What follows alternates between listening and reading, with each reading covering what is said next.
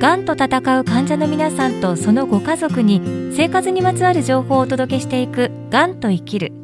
ご一緒するのは国立がん研究センター東病院がん相談支援センターの坂本鳩恵さんです。よろしくお願いします。よろしくお願いします。坂本鳩恵です。ご案内は私小賀良子です。さあ今回も先週に引き続きゲストをお迎えしています。一般社団法人がんチャレンジャーの代表理事花木祐介さんです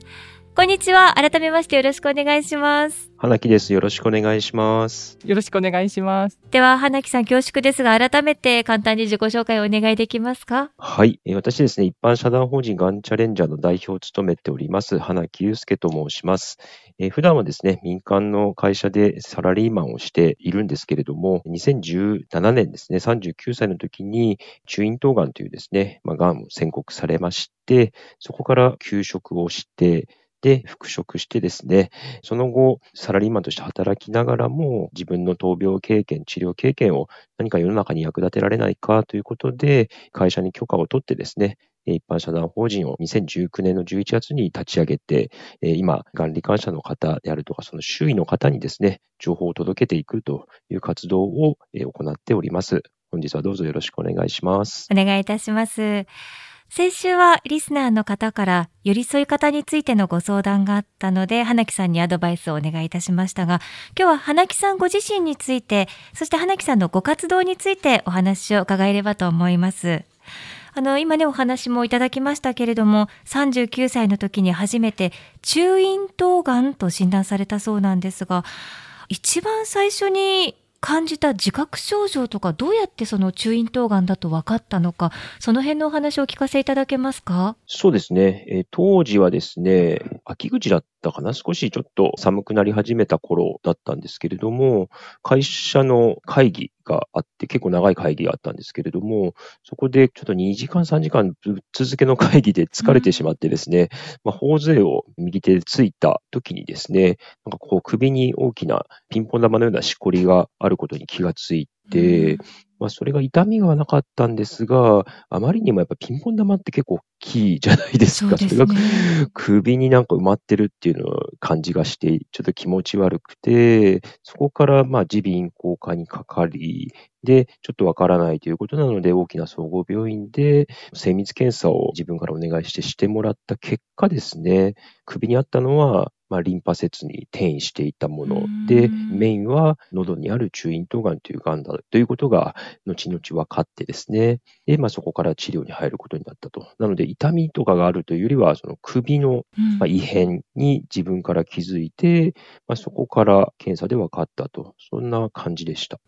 最初の病院ではなかなか的確な診断がされずに、ご自身からね、紹介状を書いてもらったということも、ブログで拝見しました。そうなんですよ。その、町の耳鼻咽喉科というんでしょうかね。えー、で、結構、こう、触ってもらったりとか、口の中も見てもらったんですけれども、まあ、なかなかやはりその専門病院でないというところから多分難しかったのか、まあ、他にやっぱりまだ30代でしたので、30代でやっぱりがんっていうのはね、非常にまあ稀というところから、まあ、ちょっとそういった患者のまあ、症例がなかったのか、まあ、それはわからないんですが、ただやはり自分でその違和感に気づけて、精密検査をね、ちょっとそこはかなり勇気を必要としましたけれども、でもまあそこまでいった結果として、なんとか治療、回復に向けた治療をすることができたので、今思えば当時の自分は褒めてあげたいかなというふうには思いますけどね。うん。花木さん、その後の治療もあの大変辛かったと伺いました。はあ、今は経過観察中というふうにお聞きしてますけども、え実際、そのがんチャレンジャーを設立された後に再発も経験されてますよね。そうですね。まさに国立がん研究センター東病院さんで、はい、最初お世話になってですね、抗がん剤と放射線の治療を行うことで、まあ、一旦は病気はなくなったということなんですが、その3年後、4年後ですか、えー、昨年2021年に、まあ、少しだけ再発の兆候が見られるということで、口の中からですね、切除を行いまして、で、まあ、あの自分としては、当然、再発はショックではあったんですけれども、うん、ただ一方で、抗がん剤と放射線に加えて手術というですね、うん、ある種三大標準治療を経験したという、まあ、なかなか得難い経験もできたということでですね、まあ、今はそういった経験も役立てつつですね、活動ができているので、当時はちょっと落ち込みましたけれども、今はそれを乗り越えようということでですね、まあ、あのポジティブに元気に活動することができています。うんまあ、実際そのやはりこうご経験を生かしてがんチャレンジャーの活動されてると思うんですけど、まあ、そもそもそのがんチャレンジャーを設立しようと思ったきっかけはどんなところにあったんでしょうか？まあ、もちろん自分の経験を何か役に立て、まあ、30代で管理官という経験をする方ってそんなに多くないと思うので、まあ、同じような経験をされていらっしゃる方が困っておられるだとすると、自分の何か経験とか思いとかですね、そういったものを伝えることで役に立てないかっていうことは、ガンチャレンジャー設立前からずっと思ってはいたんですけれども、やはり、えー、自分一人の力ではなかなか、えー、そういった声も伝えられないっていうところもありまして、少しずつですね、会社にも掛け合ったりしながら、この法人を立ち上げるに至りですね、さらに自分の中にも特にコミュニケーションっていうんでしょうかね、私、あの、カウンセラーの資格を持っているんですけれども、うん、やはり自分が罹患者になって何が一番困ったかっていうと、やっぱり周囲の方とどう関わるか。うん、で、自分としては、まあ、こういう関わり方が嬉しいとかっていうのがわかるんですけど、やっぱりその相手ありきなので、うん、周囲の方がどう関わってくるかっていうのはもう正直言うと、まあ、その方任せというかですね、当然こう、花木大丈夫かっていうことで、まあ、熱心にですね、良かれと思っていろいろな情報を提供してくれるような方もいれば、逆に、もう本当に心配しすぎて、もうどう声かけていいのかわからないということで、気にしている、くれてはいるんだけども、かえって疎遠になってしまうような方もいらっしゃってですね、なかなか皆さんと適度な距離感は取れなかったっていう経験があるので、であれば、まあ、程よく適度な距離感で、まあ、周囲の方が罹患者をまあ応援してくれるようなですね、まあ、そんな世の中が少しでもこう作っていけないかなというところがですね、まあ、一番大きな自分の思いとして持つようになったので、であればということで、まあ、法人を作って活動しようというところに思いに至りました。うん、ありがとうございます。あの、そして花木さんのブログ、本当に癌だということが分かって、すぐにブログを立ち上げられて、そこからずっと長く、はい、そして状況を細かくブログでも書かれてらっしゃいますよね。そうですね。ブログに関しては、本当に宣告直後からですね、自分の思いを振り返ってではなくて、そのその時まさに今リアルな状況で書くというところがですね、ある意味大変なところもありましたけれども、一方でやはりその自分の思いを吐き出せる場所という意味で、個人的にはやっててよかったなというところがありまして、さらにはその自分の思いをまあ、当然どうしても言えない辛さもありましたけれども、できるだけ開示していくことで自分もすっきりするし、あとはそれを読んでくれる人に何かこう役に今後立つかもしれないっていうような社会貢献の気持ちもありましたし、あと何よりも自分の話を聞いて読んでくれた人からの応援メッセージもブログを通じてたくさんいただきましたので、まあ、そういったコミュニケーションツールとしても機能していたっていうのは、うん、まあ、個人的にはやっていてよかったな。まあ、最近ちょっと逆に滞りがちなんですけれども、当時は結構2日に1遍ぐらい書いてましたので、うん、まあ、それはやり続けてよかったかなというふうには思います。そして、寄り添い方ハンドブックですけれども、国立がん研究センター東病院でもね、置いていて、皆さんがこう、そっと手に取っていかれる姿が印象的だと坂本さんもおっしゃっていましたが、こちらはがんチャレンジャーのサイトから誰でもダウンロードできるようにもなっているんですよね、花木さん。そうですね。ちょっと冊子版がもう今、おかげさまでなくなってしまったので、ええ、今はダウンロードで、特に申し込みも不要で、自由にダウンロードをね、いただけますので、ぜひ手に取ってみていただけたらというふうに思います。えもう本当に坂本さん、情報がぎっしりで。うん、そうですね。えーこの中でね、キーワードとして、まあ、耳を傾ける傾聴、そして受け止める受容、さらに共感と声かけということで、4つキーワード載っていますけれども、花木さん、ちょっと改めて簡単にこちらの解説をお願いできますか？はい。これはですね、私が4年前、5年前ですかね、病気に罹患する前に、産業カウンセラーというですね、カウンセラーの講座を受けていて、まあ、そこで学んだスキルというんでしょうかね、コミュニケーション技術になるわけですけれども、まず傾聴というのがですね、まあ、相手の声で、ただ耳を傾けるということではなくて、私が推奨しているのは、やっぱり相手が話したいことに対して耳を傾ける。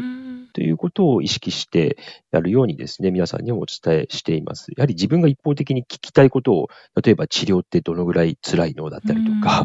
えお金どのぐらいかかるのだったりとかですね、それは自分の興味本位で聞くものは、まあ、あえて傾聴とは言わずにですね、相手の方が今どういう気持ちなのかとか、何か困ったことはないのかであるとか、まあ、そういったことに対して耳を傾けていくということを傾聴というふうに伝えています。はい。で、またですね、需要に関して言うと、やはりその相手の気持ちや感情をそのまま、まあ、受け入れること、まあ、否定をすることなくですね、目の前の方は今そう思っているんだということでですね、少し辛いことは聞きづらい部分というかですね、自分自身も落ち込んでしまうようなことであったとしても、そこをそのまま受け入れること、また共感というのはですね、それをあたかも、まあ、自分が感じているように思うこと、かわいそうね、であるとか、あ、そんなに辛いんだ、わかるわかるというようなことではなくてですね、あこの目の前の方はそこまで辛い思いをしているんだっていうことで、もし自分だったらどういうふうに感じるだろうかっていうところまで思いを馳せてですね、まあ、感じること、それを共感というふうに言っています。で、またですね、声かけというところはですね、病気になっ治療して、また会社に戻ってきたような方に対して、どう声をかけていいんだろうっていうふうに迷われる方多いと思うんですけれども、そういった場合であってもですね、まあ、一言まずは周りの方からですね、お帰りでもいいですし、あの待ってたようでもいいですし、うん、何かできることないでもいいですし、一言は周りの方から声をかけて差し上げると、罹患者の方もですね、それに対してアクションを起こしやすかったり、うん、つまりはその裏を返すと、腫れ物に触るようなですね、扱いというのを、まあ私自身も受けた経験があって、なんか後ろに人の気配を感じるんだけれど、そのまま素通りしていってしまったというような感じでですね、罹患前だったらなんか声かけてくれてた人なんだけどなっていうような、ちょっと寂しさもあったりしまして、まあそれをじゃあ自分からどんどん声かけれるかっていうと、やはりがん罹患者として、ちょっとこうまだ抵抗感というかですね、みんな自然に話を聞いてくれるのかちょっとわからない中で不安だったりもするので、まあ、それをその声かけ一言によって少し緩和してもらえると、こちらとしても安心感を持って会話ができるなということで、最初の一声の声かけですね。で、それでちょっと今はあんま声かけないでほしいって言われればまた、あ、じゃあまた必要なら声かけてねっていうことで、また一定の距離感保てると思いますので、まあ、罹患者の周りの方からの一声、ぜひお願いしたいなということで、この声かけもハンドブックの中に入れています。はい。はい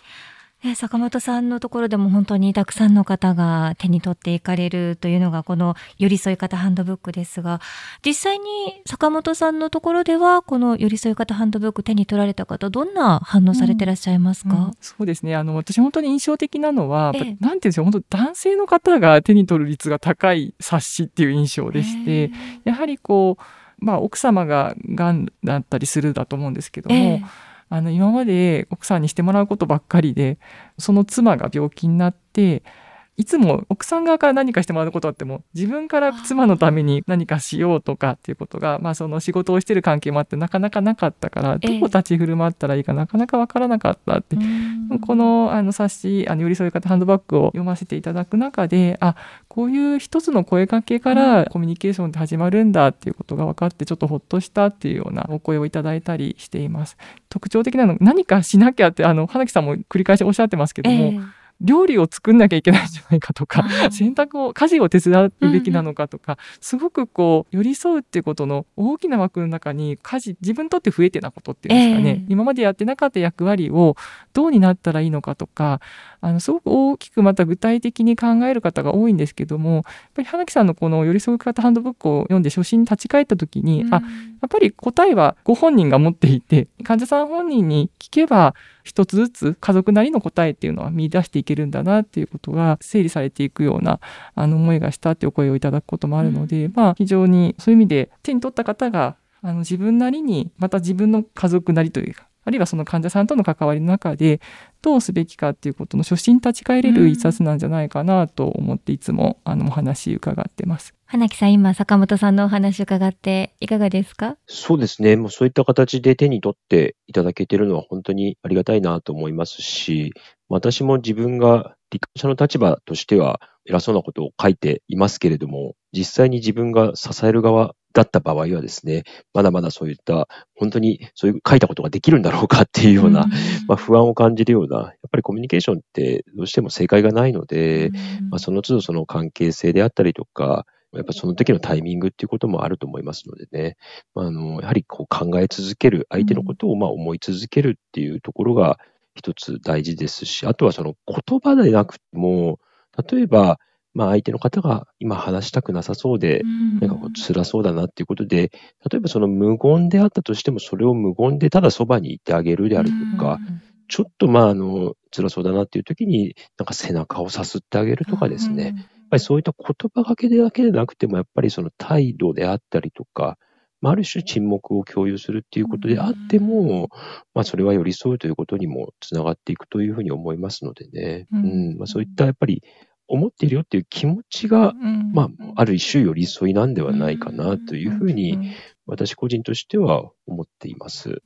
あの、そして花木さんは、他にも国家プロジェクトのがん対策推進企業アクションにおけるがんサバイバー認定講師だったり、グリーンルーペのメンバー、そして千葉県がん対策審議会専門委員としても活動されてらっしゃいます。本当にこう精力的にいろいろなことされてらっしゃいますが、それぞれこれはどんな活動をされているんですか？そうですね。まあ、国家プロジェクトの認定講師に関しては、まあ、あの要請に対してですね、セミナーの講師であるとか、まあ、サバイバーとしての体験談を伝える、まあ、そういう役割を企業様であるとかですね、そういったニーズのあるところに対して出張して行っているものになってまして、あとはそのグリーンルーペというのはですね、がんを知るプロジェクトという形で、まあ、任意団体として、がん罹患者の方が立ち上げた団体の方々と一緒にですね、まあ、あのセミナー、にゲストで呼んでもらって、これもまたやはり体験談であるとかですね、そういったものをまあ語っていくような、まあ、そういった立ち位置として活動してまして、ええ、あと千葉県がん対策審議会専門委員というのはですね、年に数回行われているそういったまあ会議等々でですね、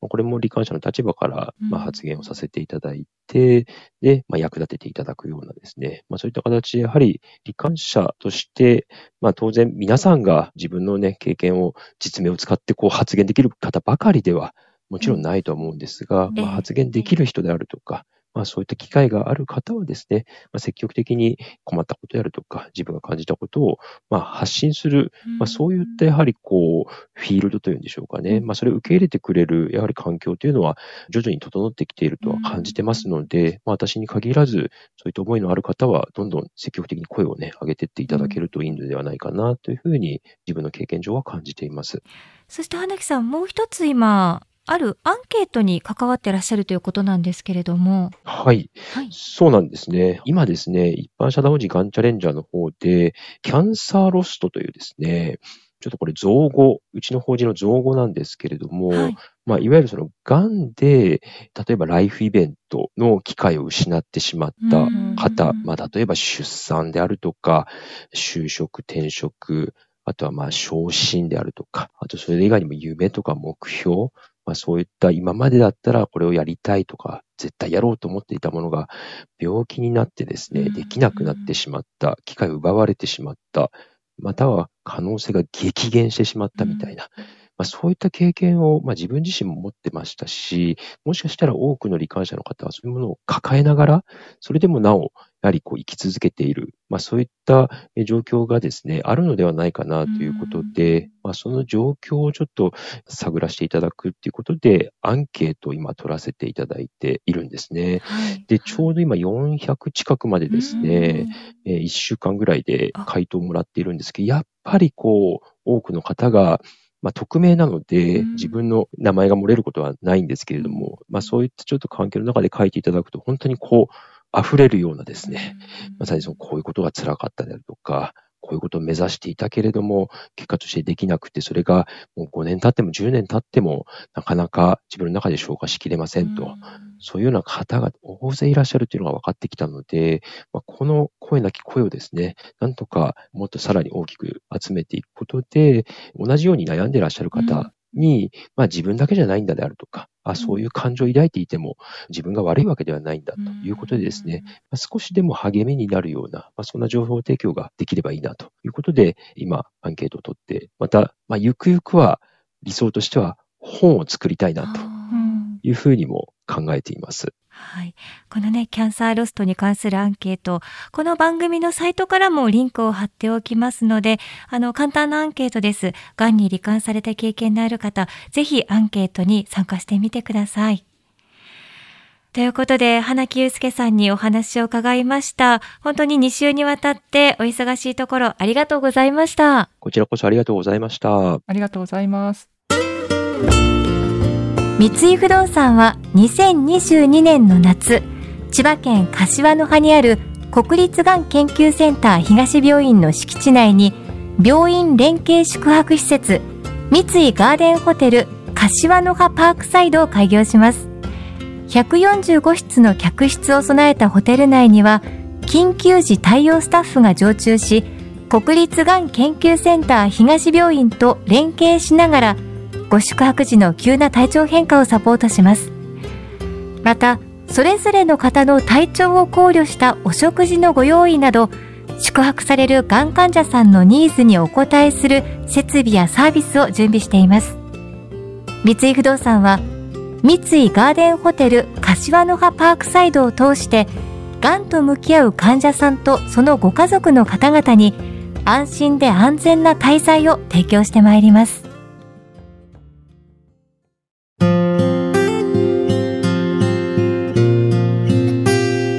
がんと闘う患者の皆さんとそのご家族のために生活にまつわる情報をお届けしていく「がんと生きる」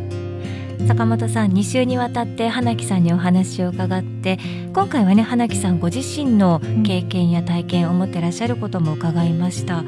あの私花木さんがおっしゃってた沈黙を共有することも実はとても大切だというお話に心を打たれました。なかなかこう自分だったらできるかなってねつい思っちゃうんですけどね、うん。まあ、本当コミュニケーションを図る時ってあの言葉だけではなくてやっぱり表情だとか、うん、言葉にしていない言葉ではない、まあ、非言語コミュニケーションと私たち言ったりするんですけども、はい、それでもう実は非常にいつも皆さんコミュニケーションを取ってるんですよね。身振り手振り表情もと言葉と、うん、から実はあの本当に表情だけで相手の思ってる気持ちだとか心配してるっていうことが伝わることもあるので、うん、無理に言葉にせずに時にはその時にああなんて答えたらいいかわからない言葉にならないって言いつつ、うん、あの沈黙っていうことも大事なコミュニケーションなんだと思います。うん、そして花木さんが今行ってらっしゃるキャンサーロストに関するアンケート。で本当にそのキャンサーギフトっていう言葉はしばしば耳にすることもありますけど、うん、そのロスト失ったもの機会を逸したものを改めてアンケートとして取ることによってってそのがん患者さんこれからまあなる方も含めてかかってしまう方も含めてみんなで共有していこうという取り組み。これもとても大切なことですね。そうですね、うんなかなかそれを言葉にしていくってことってやっぱりあの大変なことではあるので、うん、あのアンケートという形で、まあ、名前は出ないんだけれども体験をつないでいく貴重な取り組みだなと思ってお話を伺ってました。このキャンサーロストに関するアンケート改めてこの番組の公式ホームページからもリンクを貼っておきますのでぜひがんに罹患された経験のある方アンケート参加してみてください。さて次回はリスナーの方からのご相談です抗がん剤は毒やめた方がいいと言われて困っています。このご相談について坂本さんにお話を伺います。次回もよろしくお願いします。よろしくお願いします。そしてこの番組ではお聞きいただいているあなたからのがんにまつわるご相談やご意見感想も募集しています。番組サイトのアンケートからぜひあなたの声をお寄せください。あなたの声がこの番組を作ります